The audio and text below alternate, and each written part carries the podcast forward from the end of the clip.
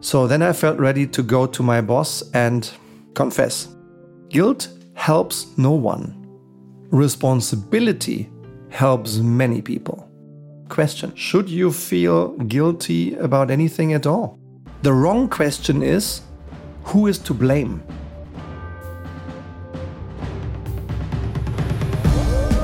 Hello, dear Leitwolf, dear leader of the pack, and a warm welcome to today's Leitwolf podcast episode. Especially, I would like to welcome you warmly if this is the first time you are here on the Leitwolf podcast. Maybe last week you heard the exciting conversation I've had with Barry DeQuan, one of the most successful leaders in the world in the fields of education and school. Great to have you here. If you are listening to this via a podcast streaming service, maybe via Spotify, feel free to activate the bell or subscribe to this podcast so you don't miss any other episode. Every single week, we share new insights that help you become the leader you want to be. And please leave me a comment on Spotify with your feedback, your question, a topic, or a request. Maybe your wish will become the title of one of the next Leitwolf podcast episodes. With that said, let's move in to today's episode content. A very central leadership competence is dealing with mistakes. People make mistakes because we are humans. And the way we deal with mistakes, the so called mistake culture, error culture, is a defining part of every company culture. So, with this thought, welcome to another episode of our new Leitwolf Emotions series. As already mentioned, this year I am presenting you with a total of six different emotions that all have an influence on your leadership qualities and on your leadership impact. We've chosen to do this because we found out that these topics, these emotional topics, resonate particularly well with you and all the many other members of our Leitwolf community. But why is that? I think it's because emotions are a crucial aspect of leadership and of being human. Because we are human beings, and because we don't lead machines, we lead humans. I think that's why emotions matter so much. So, over the course of this year, you will have the opportunity to get to know six significant emotions a little better and understand how you can use them in relation to leadership. We have marked these episodes so that you can listen to them at any time again and again, much like a reference book or an encyclopedia. This allows you to see if and how a particular emotion is currently affecting you, either negatively or positively. The last emotions I have already covered included fear, anger, and appreciation feel free to listen to them again. They are linked in the show notes. So today we are going to talk about guilt. A brief comment in advance. Guilt is also a criminal law concept. In this criminal law sense, guilt is understood as the personal responsibility for the wrong thing having been done. But guilt also plays a major role in everyday leadership and management. Maybe you have heard yourself or others say already, this was your fault, or it's him to blame, or used these words yourself. Or maybe you felt guilty listening to these words, said about someone else, maybe said about you. It, just yesterday, in an executive coaching session with a with an experienced leader with a lot of responsibility. This man felt guilty. Guilty for an action of others. Guilty for an action that was hard if if in any way influenceable by him. He had nothing to do with it but he is co-responsible for the results of the company that that individual happens to work in to my mind completely wrong he shouldn't feel any guilt at all but he does yeah? and the recommendation i have given is to draw a line to draw a barrier to draw a clear line of responsibility we all know it but is it right? How far should you feel responsibility? Should you feel guilty about anything at all? Question. And that's the question we are going to explore a little bit today in the Leitwolf podcast. And so we start this episode today with a true story from my own professional past. As a young manager in my first company, I produced a potential loss of at least 280,000 euros due to a simple error of explanation on the new packaging of one of our liquid detergents. I accidentally focused factually on a correct and an incorrect statement. So accidentally I I had ordered and approved the printing of an factually incorrect statement on our packaging. But it went all unnoticed. If the trade had asked us to take back these products because of my mistake, at least 280,000 euros of damage would have occurred financially, and we would for sure have suffered quite a significant damage to our image and reputation with our leading customers. Uh, retailers that had a lot of inf- impact and influence on our success. So, what had happened? Three months after the launch of an innovation into the market, our own in house consumer agency calls me and asks, Hey, Mr. Homeister, is it actually true that our refill packs contain 85% of this material? Question mark. And I answered, No, of course not. Uh, what makes you think it? And the answer is, Because it's printed on the packaging. Oops. Shock. Guilt. I felt shock frozen for about five seconds. And then I immediately went into action. I said, Thank you very much. I need to check a couple of things. And indeed, I had factually printed an incorrect statement on our packs. Yes, I could have pointed the finger to others. Yes, 13 other departments who could also have spotted the mistake and read the text, had approved the statement.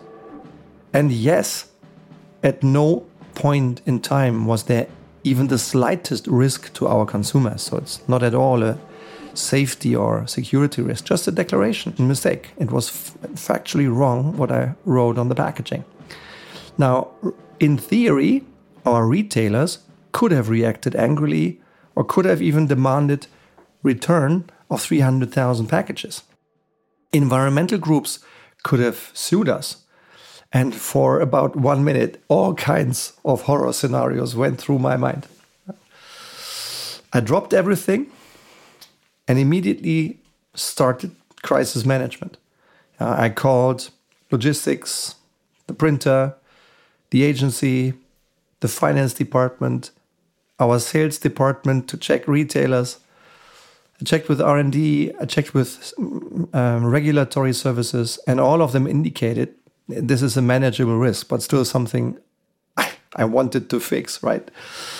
So within three hours, I had understood all important aspects of the situation. I had worked out three good options for solutions, and I had clarified all of this with all parties involved. So then I felt ready to go to my boss and confess. And I said, Look, dear boss, I screwed something up. I created a problem. This is the problem. Wrong statement on the pack. This is the risk assessment by everyone involved. And here are three solutions. And here is my recommendation. And he just smiled at me, relieved me. In fact, great behavior in that moment. He, he realized how guilty I felt. And rather than adding on top of the stress, he helped me relieve the stress. Uh, well done by him. I still felt a little guilty, although I'm glad that in the end nothing happens. Uh, maybe some people somewhere smiled, but this mistake went completely unnoticed and completely without any repercussions. And now regarding the, the thought on company culture, not once was I asked about guilt. Not once was a feeling of guilt created in me, although I had screwed this up, right? And I think this is the very point, one key, very point why I enjoyed staying with my first employer for 18 years, which I think is quite remarkable. Yeah. And this was one of the reasons I never felt assaulted, attacked, challenged, or made guilty, made feel guilty. Never. I always felt psychologically safe in this company. So that's my, my own example. So, what exactly is guilt in everyday life? For me, guilt means feeling bad because you made a mistake. When does guilt help and when does it hurt? In my view, guilt helps no one. Responsibility helps many people. So, my suggestion let's eliminate guilt as a concept in leadership contexts. Let's focus on responsibility and, and learning. Yeah? A few practical tips for dealing with guilt or mistakes. First, on self leadership. One of the things I think in that context I did reasonably well was I asked myself, why did I make this mistake? And how can I avoid it in the future? So that's something in your self leadership you may want to reflect. Be forgiving with yourself if you made a mistake. We are humans. You are human. You will make mistakes. But you may want to ask yourself why did this mistake happen? Why did it occur in the first place? And what can I do to avoid it from happening again? I think that's a healthy and professional way to deal with mistakes. Not with guilt, but with learning about mistakes. The second one is around responsibility. I think when we make a mistake, we should accept responsibility for it. We should also apologize if that is appropriate. Admit your mistake to yourself and to others, apologize, and suggest solutions. If appropriate, make a noticeably sincere and genuine apology to regain lost trust. I think this is a second idea to very seriously consider when something went wrong. A third idea is in the area of people management and team leadership. It's back to a learning that I find striking and valuable. It's all around the concept of psychological safety. From 2016 to 2019, uh, a couple of young, very talented Google managers performed an analysis to find out what differentiates those reasonably successful teams in Google from those few very successful teams in Google. They analyzed 180 different teams, 110 technical and 70 commercial teams over three and a half years. And then finally, they spotted the pattern.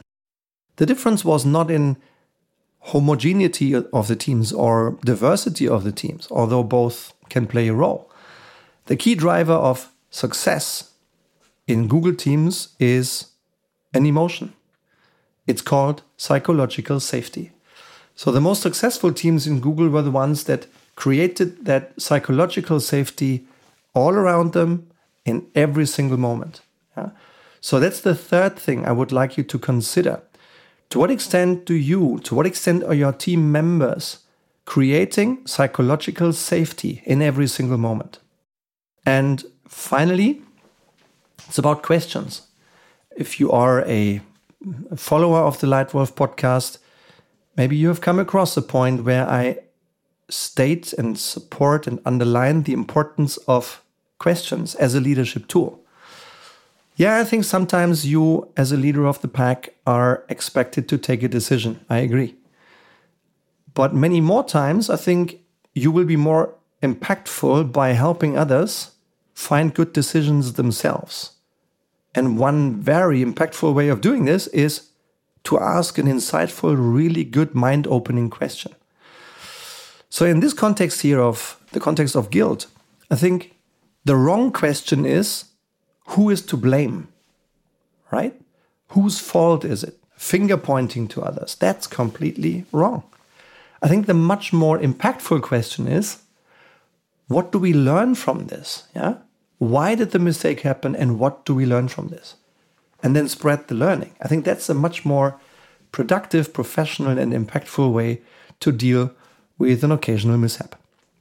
Now, dealing with blame or dealing with responsibility in the right way contributes decisively to a feeling of psychological safety and thus to trust in the team. Trust is by far the most important basis for interpersonal relationships, for productive cooperation, for success, for happiness and fun. So I hope you enjoyed this Leitwolf podcast on another important emotion. How do you like this emotion series? Let me know, please. You will find a poll and a comment field below this episode only if you use the Spotify streaming service. Why don't you write your thoughts on my question? And my question is How do you perceive the culture of mistakes in your own company? Bad or good? I really very much look forward to your thoughts. By the way, the next episode of our Leitwolf Emotions series will be published on the 2nd of November 2023. And I'll give you a little hint on this next emotion coming up. Many wish to ignite it in others, but you can only ignite it if you carry it in yourself. Can you guess this emotion? Then please write the emotion you think I'll talk about in the Spotify comments now. You can easily find the comments under this episode. So please now take your smartphone, look into the Spotify player, scroll down a bit under this episode you're listening to. I look forward to your comments and I'm curious to see whether you can guess the emotion I'm looking for. So I hope you enjoyed it. I hope that with this exchange, we make a little contribution to a well led world, which is my vision which is my team's vision that we'd like to go for and contribute to a well led world. Um, so if you want, keep this episode, share this episode, save it, and join us again next time when it's time again for the Leitwolf podcast. For today, thank you very much for your time and looking forward to welcoming you again here very soon. Thank you. Your Stefan.